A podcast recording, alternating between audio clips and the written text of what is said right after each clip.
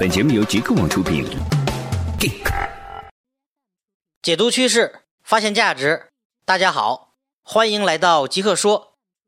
今天我们来聊一家在网络领域比较牛的公司。这家公司的名字叫 Arista，A R I S T A，Arista，A R I S T A，Arista。Arista 在中国的声量其实并不大，很多人都还不知道这家公司。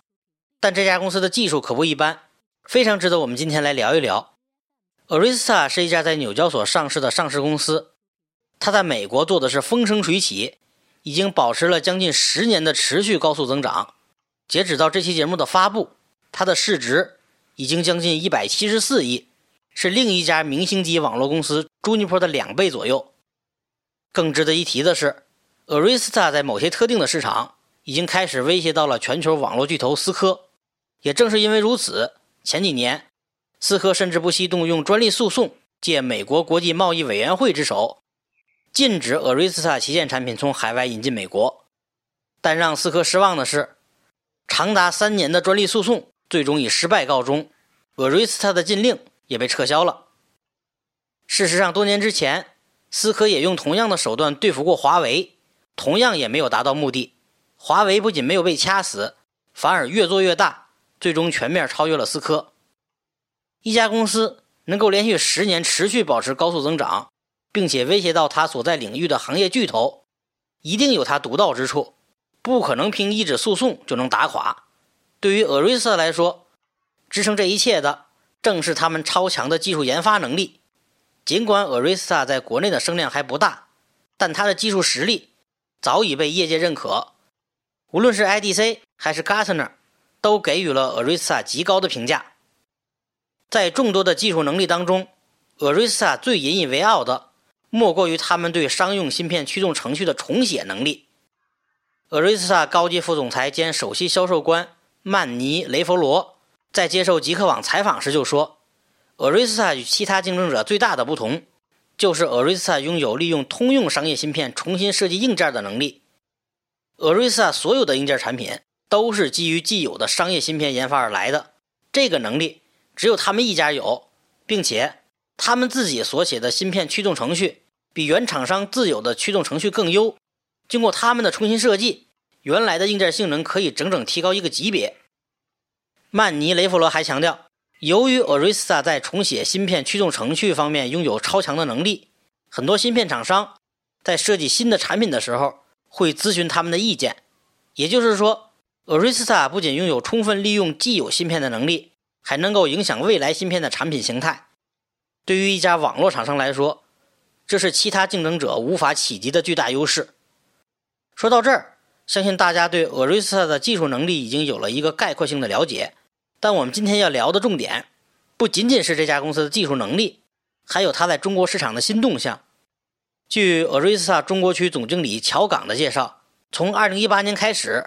Arisa 已经开始全面加速在中国市场的布局。未来几年，中国区市场在 Arisa 全球整体的战略蓝图当中将占有相当重要的席位。据乔岗介绍，自他入职一年以来，Arisa 在中国区的业务量得到了大幅的提升。2018年比2017年业务量整整翻了三倍，预计2019年还能再翻一倍。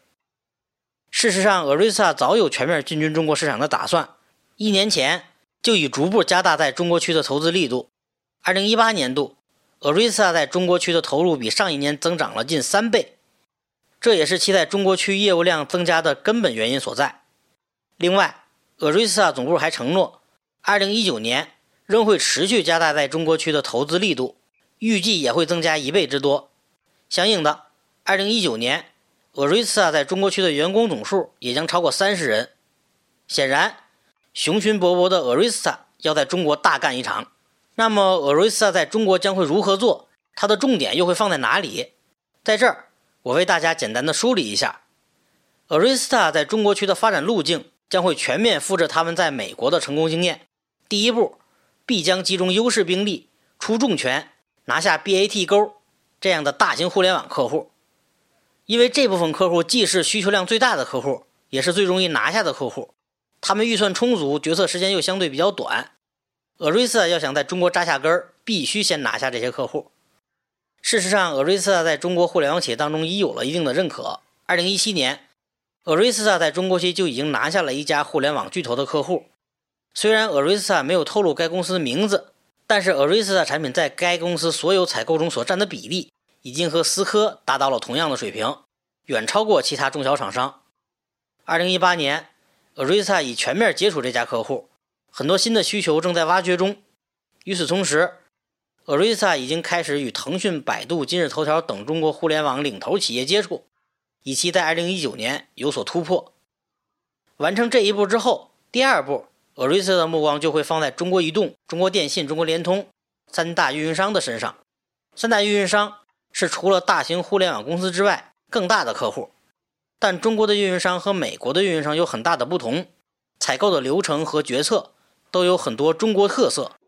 作为一家海外公司，Arisa 要想进入中国运营商的主流采购体系，需要做大量的工作。周期也更长，这也是为什么要把运营商市场放在第二位的原因。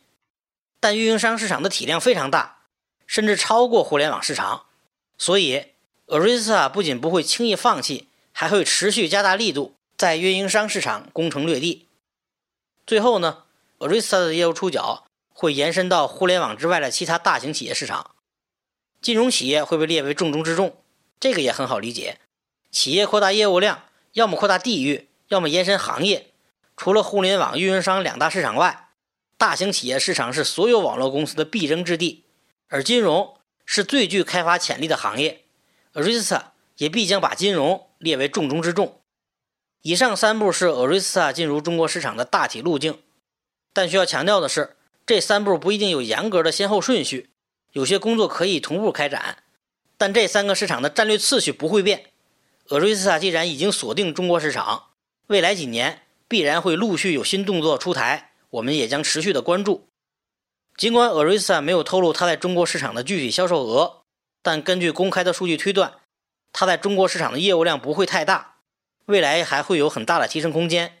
但 Arisa 关注的市场是比较特殊的市场，承担周期非常长，一个客户从接触到成交，往往需要九到十二个月的时间，而中国市场发展速度非常快，技术更新更是日新月异。，Arisa 在中国的掘金之旅到底会如何发展，仍然存在非常大的变数。尽管2018年 Arisa 开了个好头，但后面的挑战还会越来越大。我预计 Arisa 在中国发展的速度不会像其预期的那样快。但是呢，市场风云变幻，说不定 Arisa 能够创造一些奇迹。所有的推断都要根据事实的发展来校正。对于 Arisa 感兴趣的朋友，可以关注我们后续的报道。今天我们就聊到这儿，谢谢大家。本节目由极客网出品。